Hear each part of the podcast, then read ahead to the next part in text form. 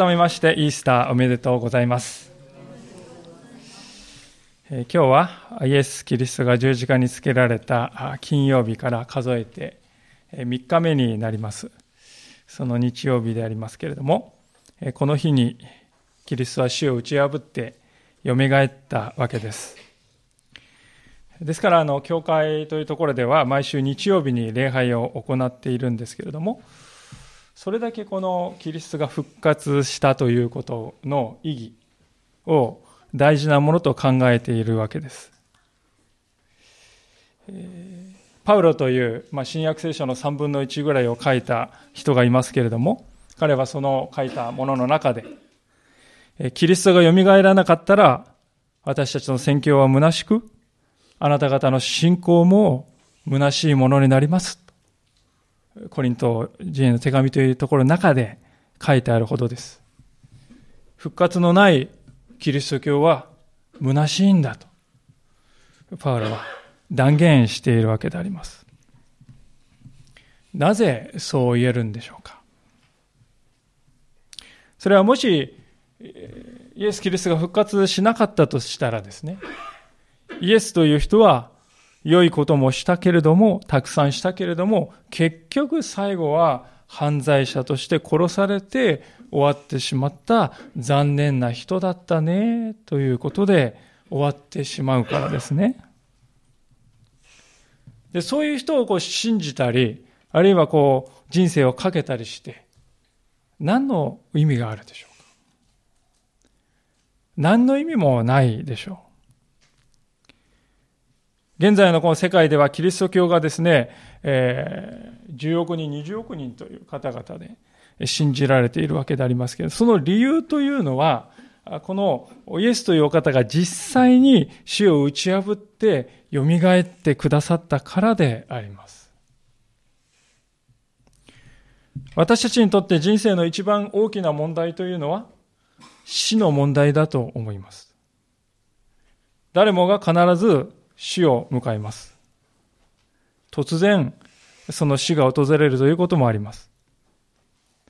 しかし、キリストは自分自身の復活を通して、ここに死をも乗り越える命があるんだよ、と証明しました。それなので人々はこのキリストという方を信じたのであります。そして人間にとってこの一番大きなこの死という問題に解決を与えることができるのならば、それよりも小さい私たちの人生の問題にも解決を与えることができると、そう信じて良いわけですよね。でそうやってこの信仰というものが単なるこのお題目ではなくて、実際に人生を変えていく力を持っていくということであります。ですから、復活ということは、キリスト教の中心であります。まあ、ただそうは言いましても、復活を信じるということは、まあ、簡単なことではないかもしれません。弟子たちはですね、今日の箇所で見ますように、復活したイエス様に会ったわけですけれども、私たちは当然会ったことないですね。まあ、それで多くの人がキリストの復活と聞いても、まあ、自分には関係のない話だと考えたくなるようであります。でも、そこで一歩立ち止まって考えてみていただきたいことは、皆さんは普段から私はこの目で見たことがないものは信じないんだと、そう考えて生きておられるでしょうか。まあ、例えば例として今から50年ぐらい前に、えー、アポロ宇宙船という宇宙船が月に向かいました。そして月に着陸して、月の石を持ち帰ってきた。まあそう言われているわけでありますけれども、まあ実際に私たちがじゃあそれをね、月に行って確認したか、それを見たか、誰一人そういう人はいないと思うんですよね。でも、確かにアポロ宇宙船は月に行って、着陸してきたと私たちは信じています。本当にそれは起こったんだと信じているわけであります。なぜならば、その出来事を伝えてくれた人を私たちは信用しているからですよね。聖書の出来事もある意味ではこれと同じだと思うんです。今日皆さんと開いておりますのは、この医者であったルカという人が伝えているキリストの復活のお知らせです。このルカという人の伝えた知らせが事実であると信じるのならば、イエス様が復活したことも事実だとわかります。そこで今日ですね、じゃあこのルカという人はどのようにそれを伝えているだろうか。ま、そのことをご一緒に見ていきながら、私たちにとって復活というものはどんな意味があるんだろうかということを考えたいと思っております。まあ、早速ですけれども、出だしの部分をもう一度見てみたいと思うんですね。36節のところを目を向けていただければと思います。これらのことを話していると、イエスご自身が彼らの真ん中に立ち、平安があなた方にあるようにと言われた。彼らは怯えて震え上がり、幽霊を見ているのだと思った。まあ場面はあの、イースターの朝に、イエス様が復活されたようだよ。まあそういう知らせがあちこちから入ってきまして。それでこう弟子たちは集まって、それぞれのところの情報をですね、えー、共有し合って、話し合っているというところですね。で、そうやって話し合っているところに、まあ十数人の人がいる中で、突然イエス様がこう立ったと書いてます。でそこで、えー、大変面白いことに弟子たちはですね、恐怖のあまり震え上がったと書いてあります。直感的に、ああ、幽霊が出たと思ったとそう書いているのです。イエス様の生涯を記した福音書は、新約聖書に4つあるわけですけれども、そのどれも、どれを見ても、弟子たちはこれと似たような反応をしています。そもそもしかしイエス様は十字架で死なれる前に私は3日目になると蘇りますよと予告してあった。それなのに弟子たちの誰もそれを信じてはいなかったわけです。あんた弟子たちでしょうと。なんと白状な人たちだと思いたくもなりますけれどもね。でも、私はこれにの何かこう励まされるような気がしますね。弟子でさえ信じていなかったのですから。まして私たちが簡単に信じられなかったとしても、それはある意味では当然のことかもしれないと思えてくるわけです。まあ、ただ、あの、幽霊だと思ってしまった弟子たちにも言い分はあるのですね。ヨハネの福音書の方見ますと同じ出来事が書いてある、違う角度から書いてある。このヨハネの福音書を開きますと、この弟子たちが集まっていた部屋、その部屋のドアは閉まっていて、鍵までかかっていたとね、わざわざ書いているんですよね。なぜ鍵かけていたかというと、イエス、あのイエス、十字架で処刑された犯罪者のイエスと関わりがあると分かれば、自分たちの身も危うくなるかもしれないと、そういう恐れがあって、わざわざ鍵をかけて、まあ、縮こまっていたということであります。で、そこに、えー、イエス様が立ったと。でそれは何を意味しているかといえば、壁をすり抜けない限りは、絶対に入ることはできないということです。そういう状況なのに突然こうイエス様が現れたものですから、触れ上がるのは無理はないということですよね。えー、私はあの昨日、このお話の準備をしながらですね、えー、夜、夜なんですね、これ夕方。であの自分がリビングでくつろいでいる時にですね、ヒュッとこう、イエス様がいきなり現れたらですね、多分私も、うわーとかね、おーとか、まあ声にならぬ声を上げて叫んでしまうと思うんですよね、自分だったら。それくらい普通でない出来事だったということです。まあ、ですから、壁をすり抜けるとか、まあ、閉まった部屋に入ってくるなんて、そんな馬鹿なことがと感じる方も多いのは当然だと思うんですが、しかし私は逆に、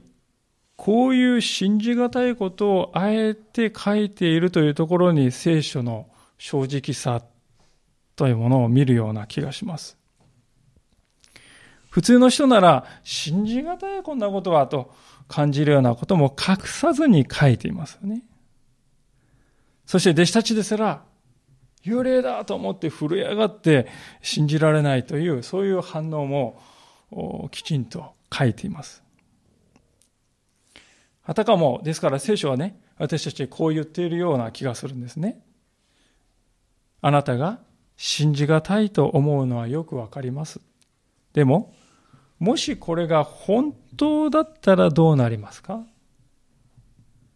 もしこれが本当に起こったことなら、あなたの人生にとってこれはどんな意味がありますか？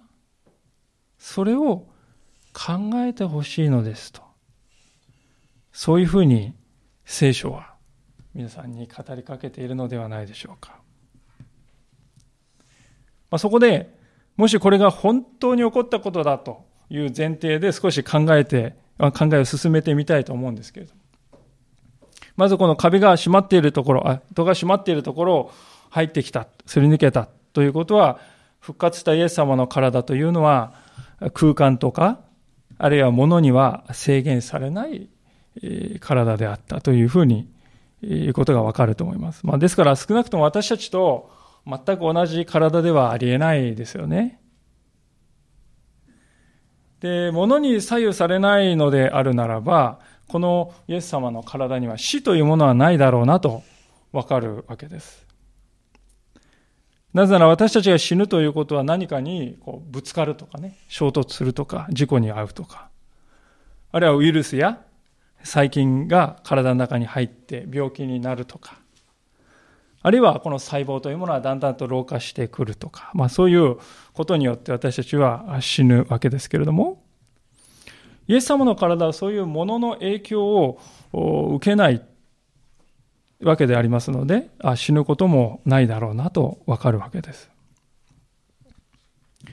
そこで問題になるのは、この実際に壁をこのね、えー、すり抜けるというようなことがあり得るのかということになると思うんですけれども、そこで私は申し上げたいことは、実はそういうことはあるのだということなんですね。えー、皆さんがお使いになっていらっしゃいますスマートフォンがありますけれども、このスマートフォンの中にですね、まさにそういう技術が使われているということであります。あの、私は理系の出身の牧師でありますので、まあ、少し専門的な話をちょっとだけよりお許しいただいてさせていただきたいと思うんですけど、ま、スマホで皆さん写真をこうパシャッと撮りますと。撮った写真っていうのはこうフラッシュメモリーっていうところにね、データが記録されるんです。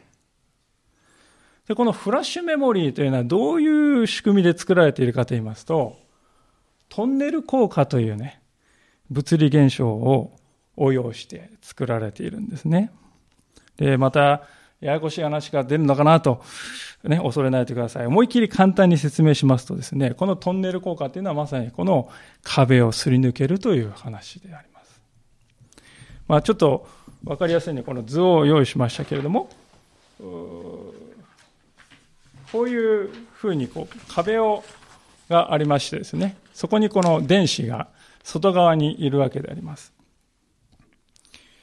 丸いのがこの電子で壁に囲まれているのがこのデータを入れるところだと思ってください。普通はですね、この電子というのは壁を絶対に超えることはできないんですね。その力がないわけであります。ところが、一定の確率でこの電圧をかけるとこの電子が壁をすり抜けて中に入ってしまうということが起こります。こういうふうにですね、起こるんです。で、この一度この入った電子というのは電気をかけない限り出てくるっていうことは絶対にできないんですね。ですから、スマートフォンの電源を切っても写真は残り続けてます。それはここの中に入りっぱなしになっているからなんです。で、またあの、電圧をかけますと、こう、一定の確率で壁をスルッとすり抜けて、この電子が外に出ていく。そうするとデータが消えたっていうことになります。まあ、こういう仕組みを使って、データをですね、記録しているんであります。非常に便利なんですけれども、実はあの、どうしてこういうすり抜け現象っていうのがね、起こるのか、ということは物理学者でもよくは分かっていないわけです。でも、よくわからないんだけれども、完全に原理はね、まだ解明されてないんだけど、とにかくこれは起こっているんですよね。スルッとこう通り抜けて、あれ？通るはずがないのに、ある確率で通ってしまうということは現に起こっていますので、起こっているならこれ使えばいいじゃありませんかということで、フラッシュメモリというのは設計されて、皆さんもね、パソコンとかフラあのスマホでこのメモリーのお世話になっているわけですね。驚いた方もおられるかもしれません。こんなことがあり得るとは。あね、しかし、これは実際に起こっていることです。ミクロの、もう目に見えないぐらい、何ミクロンという世界、何ナノメートルとかそういう世界では、これはもう現実に起こっております。で、そう考えますとですね、このイエス様という方が壁をすり抜けるというようなことも、まあ、可能性としてはあり得るよね、と言えるんではないかと思うんですね。もちろんあの今の私たちにはそれはできない。それはもう当然だと思うんですが。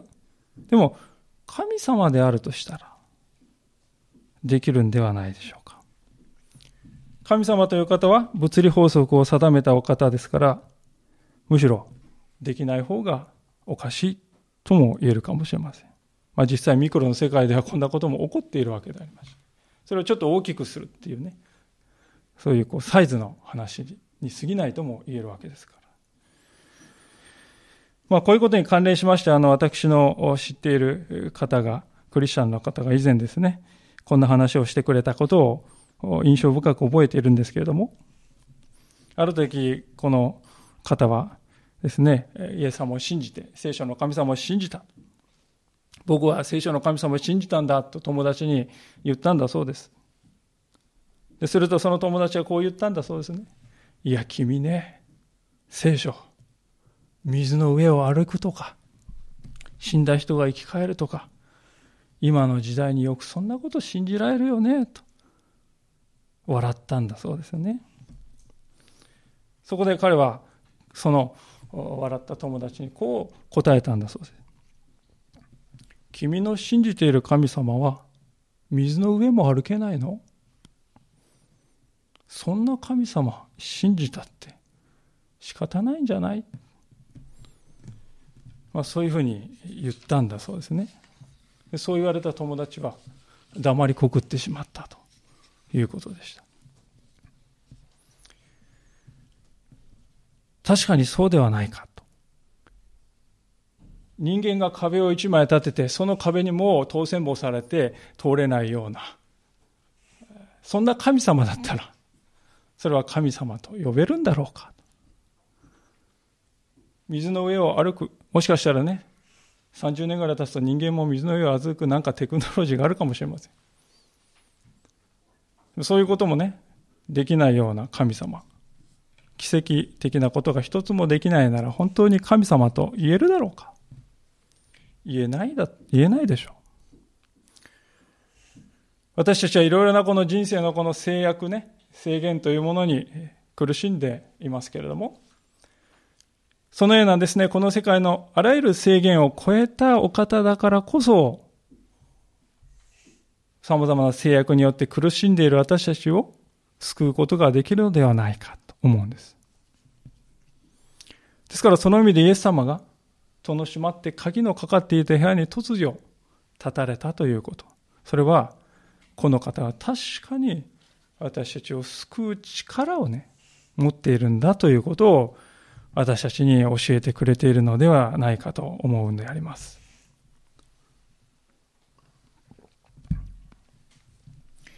さて、えここまではですね、復活したイエス様と私たちがこう違っているところを中心に見たわけですけれども、これからはあの、えー、私たちとイエス様がこの連続している部分に目を向けたいと思うんですね。そこで38節に今度は目を向けていただきたいのですが、そこでイエスは言われた。なぜ取り乱しているのですか？どうして心に疑いを抱くのですか？私の手や私の足を見なさい。まさしく私です。私に触ってよく見なさい。幽霊なら肉や骨はありません。見てわかるように私にはあります。こう言ってイエスは彼らに手と足を見せられた。彼らが喜びのあまりまだ信じられず、不思議がっていたので、イエスは、ここに何か食べ物がありますか？と言われた。そこで、焼いた魚を一切れ差し出すと、イエスはそれを取って彼らの前で召し上がった。手や足を見なさいとイエス様は言うんであります。まあ日本では幽霊に足がないとね、言われますんで、だから足を見なさいって言ったのかっていうとそういう意味じゃないですね。3日前にあの、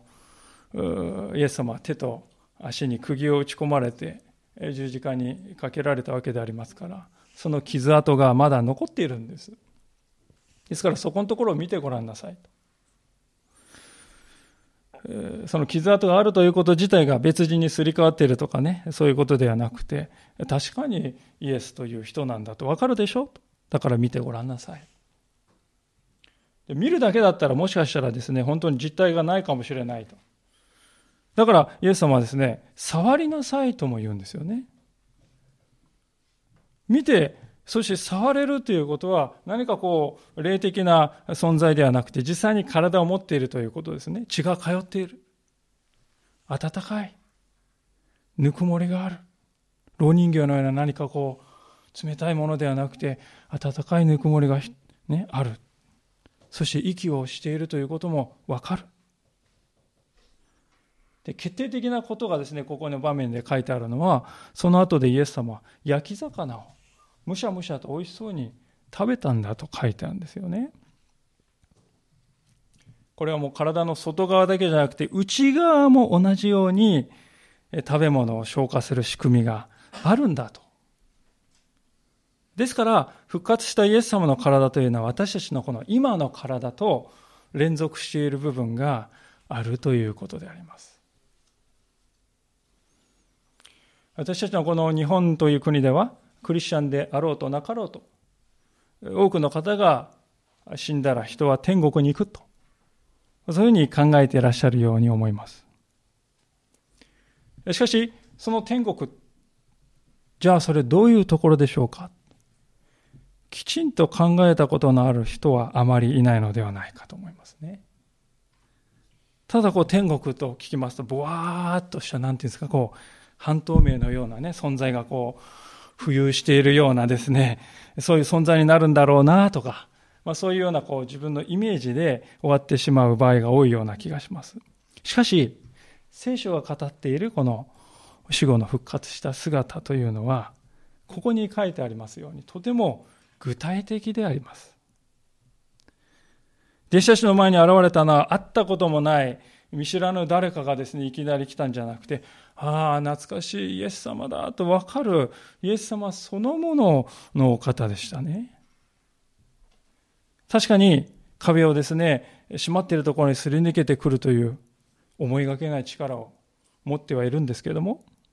ですから最初は恐ろしさで震え上がったんですが、だんだんとこう落ち着いて分かってくるとですね、今度は、あ、イエス様なんだって嬉しすぎても、あまりの嬉しさに現実とは思えなかった、信じられなかったと41節に書いてあります。それくらいですよ、皆さん。イエス様そのもののお方、イエス様そのものがいたんだと。手で触れる。食べ物も食べられる。語り合うこともできる。握手もできる。そういう私たちとこう連続した部分を多く持つ体だったわけであります。で、このことを見るとですね、これはとても大切なことを私たちに物語って教えているように思うんですが、それはですね、聖書においては死というものはこのリセットではないんだということですね。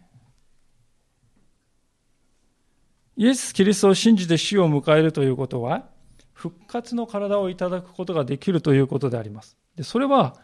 他の誰かさんになるんではなくて、新しくされた私になるんだということですね。復活の体が与えられても私は私なんです。でこのことが分かってきますと、今私たちが生きている人生には非常に大きな意味があるんだなということが分かってくるのではないでしょうか。というのは、この地上で私たちがこの今与えられている人生を精一杯生きていくということのその先に復活の体が待っているということなんです。つながっている。今の世と次の世はもうブチッと切れてリセットしてやり直しじゃないんですね。しっかりつながっているんです。ですから今与えられている人生において私たちはこう正しいことを求め良いことをしていこうと考えることはとても意味のあることなんだということです。例えて言うならば今私たちはこ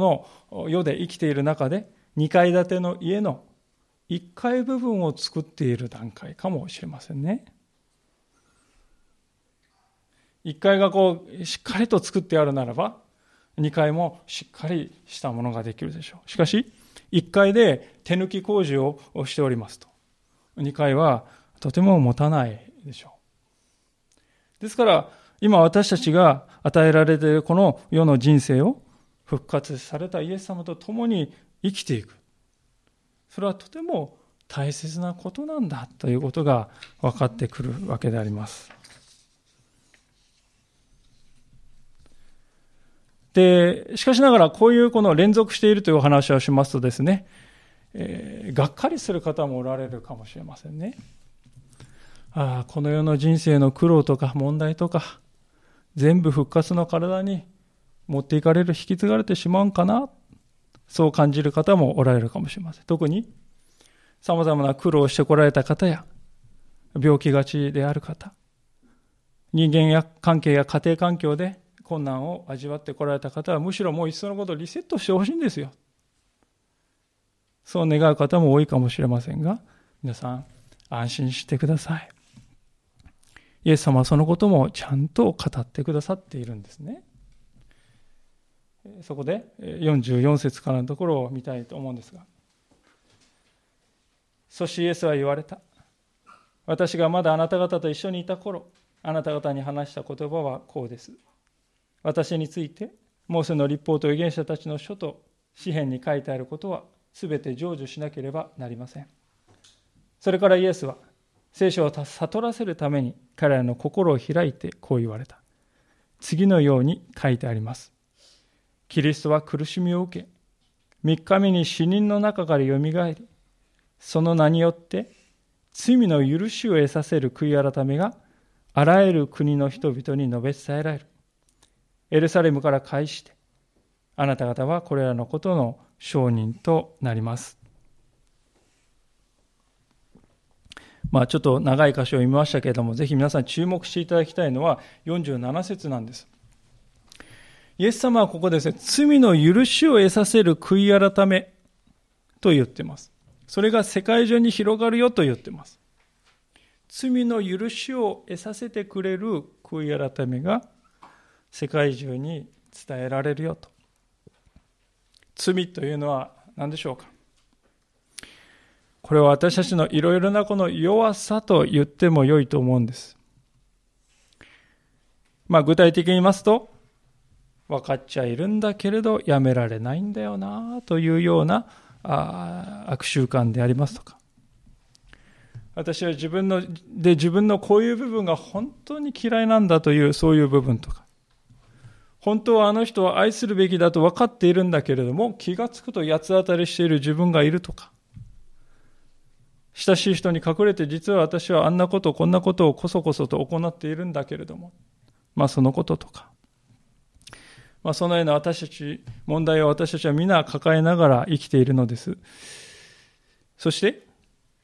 私たちは病を経験しますが、私たちが経験する病も、まあ、間接的には人類のこの罪の結果とも言えるかもしれませんね。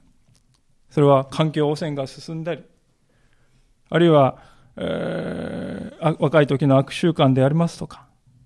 暴飲暴食や、アルコールやタバコの過度の摂取や、あるいは化学物質が環境の中に放り出されて遺伝子が壊れているとか、放射能の問題や地球温暖化の問題、まあ、そういったものから私たちのこの体にも苦しみが訪れることがあります。つまり私たちの心も体も罪というものの影響を受けて傷んでいるんですね。イエス様はそのような問題を引き起こしている罪に対して許しを得させると、はっきり語っておられます。なぜそのようなことができるかというと、イエス・キリストは私たちの罪の一切合切を背負って十字架にかかってくださったからです。本来罪というものは私たち自身の弱さですから、私たち自身がそれを背負わないといけないはずだはずだったのに、イエス様が代わって全ての報いを引き受けてくださったのです。そして、蘇ってくださったのです。蘇ったということは、私たちのために受けた罪の報いはもう全て受け切ったよ。それは完了したんだよ。ということを表しています。ですから、イエス様を信じるということは、私たちの体でこの罪の部分はもうすべてイエス・キリストが引き受けてくださって、その処理は完了しているんだよということなんですね。ですから、イエス・キリストを信じていくときに、その人が行った良いことは残っているけれど、良いことだけが残っていて、それがね、復活の時に引き継がれると、私は思うんですね。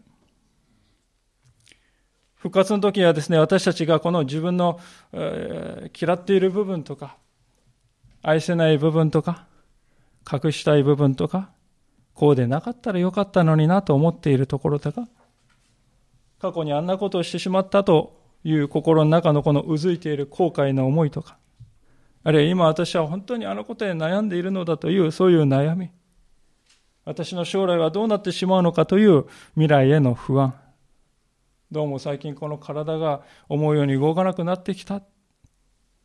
あるいはまた慢性的にいつもあの部分が痛みを与えている。私の心はまた深く沈んでなかなか晴れない。そのような私たちのこの弱さの部分が全て取り除かれて、それぞれの本来の良さだけが残るという、そういう体に変えられるということです。まあ、言葉を変えていますと、本来のあなたらしさが最も美しく輝いている姿、それが復活の体だということであります。キリストを信じるということは、やがてそういう素晴らしい体がこの私もいただけるんだと信じるということです。で、その信じるための証拠として、イエス様は自分自身の姿を弟子たちに示してくれたわけですね。私を見てごらん。私が証拠なんだよ。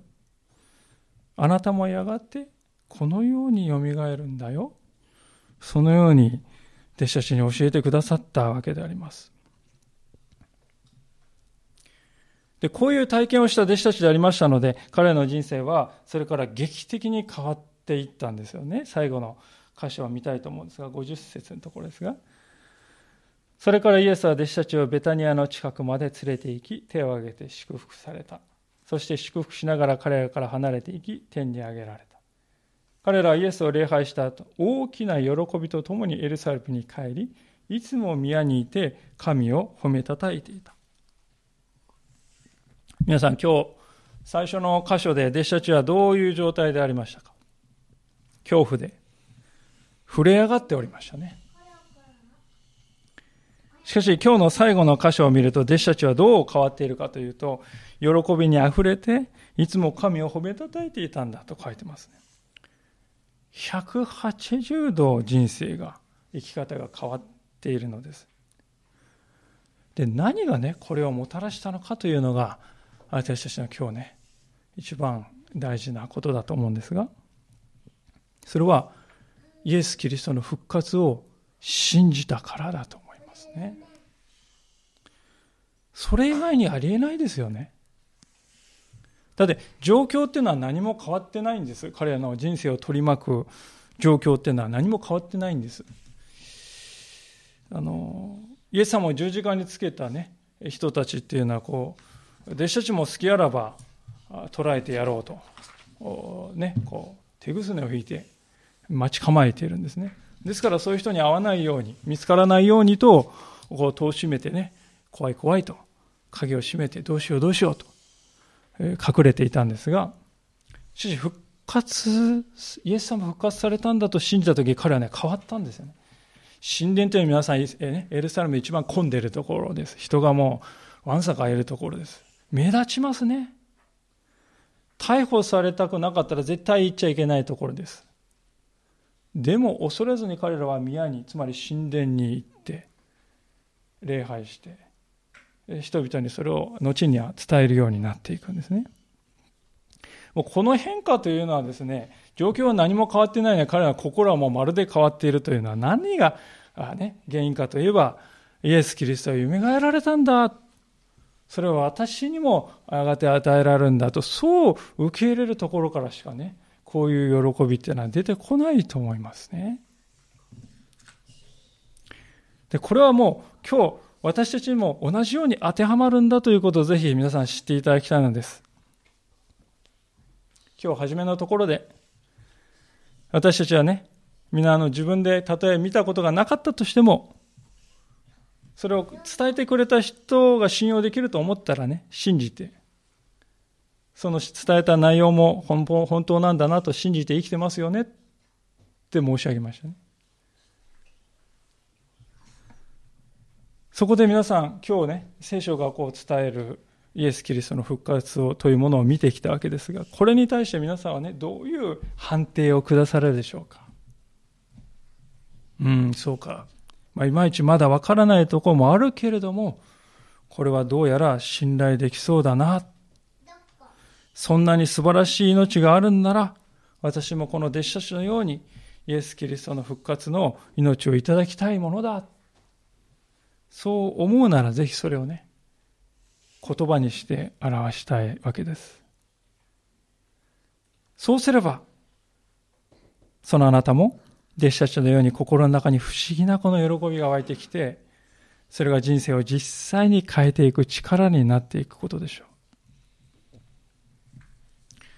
まあ、そのようにしてこの人生を変えられた人としてですね、私の両親がいるわけです。まあ、手前味噌で大変恐縮なんですけれども、彼らのことを少しお話しして今日のメッセージを閉じたいと思うんですね。まあの私の両親というのはあのキリスト教とは何の縁もゆかりもない家の出身でした。特にあの父親の家などはあの霊友会というですね信仰宗教を熱心にやっておりまして、まあ、あのおじいちゃん家に帰ると巨大なこの、ね、仏壇がありましてあのおばあちゃんはたすきをかけて熱心に念仏を唱えておりました念仏というか、まあ、そのお経を唱えておりましたまあ、ですから父も若い時からそれを聞いているので暗記しているほどでした。ただ母の方はですね、まあ、同じようにあのキリスト教に縁のゆかりもない家なんですが、高校時代にミッションスクールに行っていたんですね。でそこであのお茶の先生が、茶道部に入ってお茶の先生がクリスチャンで、その方からキリスト教に触れていたわけです。母曰くですね、もう私はその頃、その時にほとんどイエス様を信じていたのよとこう言っておりました。まあ、そういう二人が結婚しまして、えしばらくして会社から派遣されてアメリカに行くことになりました。でそこであの待望の子供が生まれるんですけれども、それが私の姉にあたる人です。しかし、彼女は生まれつき心臓に大きな障害を持って生まれてきました。まあ、右側の心臓部屋と左側の部屋にこの穴が開いていて、きれいな血と汚い血が混じってしまって、うまくこう体が酸素をね、取り込めなくなるという、先天性心室中核欠損症という難病ですけども、まあ、そこであの手術が行われて穴を塞ぐ手術が行われたんですが、そこであの医療ミスが起こりまして、無酸素状態が起こって、えー、脳に深刻なダメージが起きて、姉は植物状態になりました。まあ、親としてそれはどれだけ大きな張り裂けるような痛みだったと思うんですけれども、まあ、そんな時に彼らを支えてくれたのが現地のアメリカ人のクリスチャンであったわけですよね。父親の今でもしみじみとその時のことを振り返って言うわけです。彼らは本物の信仰者だった。本当に愛の人だった。彼の姿を見て自分もこうなりたいと思った。だから、彼らにそういう愛を与えたイエス様を私も信じたんだと父はよく言います。二人はアメリカで洗礼を受けたわけですが、まあ、残念ながら姉はその後ほどなくして息を引き取ってしまいました。しかしその後に両親を支えたのがまさに今日ご一緒に見てきたこの復活の希望であります。また、マナ娘と再会する確かな希望があるんだと。それはあの絵に描いた餅とか漠然としたものじゃなくてですね、もう本当にリアルな現実として感じられると。まあ、それはどんなにか彼らの悲しみを癒したことかと思うんですね。その姉と一緒に私が写っている赤ちゃんの時の写真があって、それを時々見るんですけれども、私の記憶の中にはもうないんですけれども、でも写真の中にしかいない姉ですけれども、その姉と復活の体をいただいて再会する、まあ、そういう希望があるということを本当に私は嬉しく思っています。キリスト教の救いというものはですね、このように非常に具体的なものです。なぜ具体的かというと、この復活したイエス・キリストという実例があるからです。絵の中の虎ではない。絵の中の餅ではなくて、ああ、あのようになれるんだという確かさがあります。でそういう確かさがあるからこそ実際に私たちの心を慰めてそして勇気づけることができるんですね。死ですら打ち破ってくださった蘇ってくださった方が私と共に歩んでくれるんだ。死ですら蹴散らしたお方なら私の人生に起こるいろいろな問題にも必ず解決の道を与えることができるはずだよなと信じることができるわけです。キリストが死を打ち破って蘇ってくださったということには、そういう計り知れない意義があるのですね。皆さんはいかがでしょうか？今日はイースターであります。キリストはこの朝、実際に蘇られた、そういう朝です。この日にぜひですね、あなたの心にイエス・キリストをお迎えしようではありませんか。すでに私はイエス様を信じて歩んできたという方も、もう一度新しい思いで復活を受け止めて、その希望をしっかりと抱いて生きていくんだと。この復活が意味するものを本当にいつも心に留めて生きていこうと。この朝、新しく、もう一度決心していただきたいと思うのです。主は蘇られました。キリストは実際に今日蘇ってくださったのであります。お祈りをしたいと思います。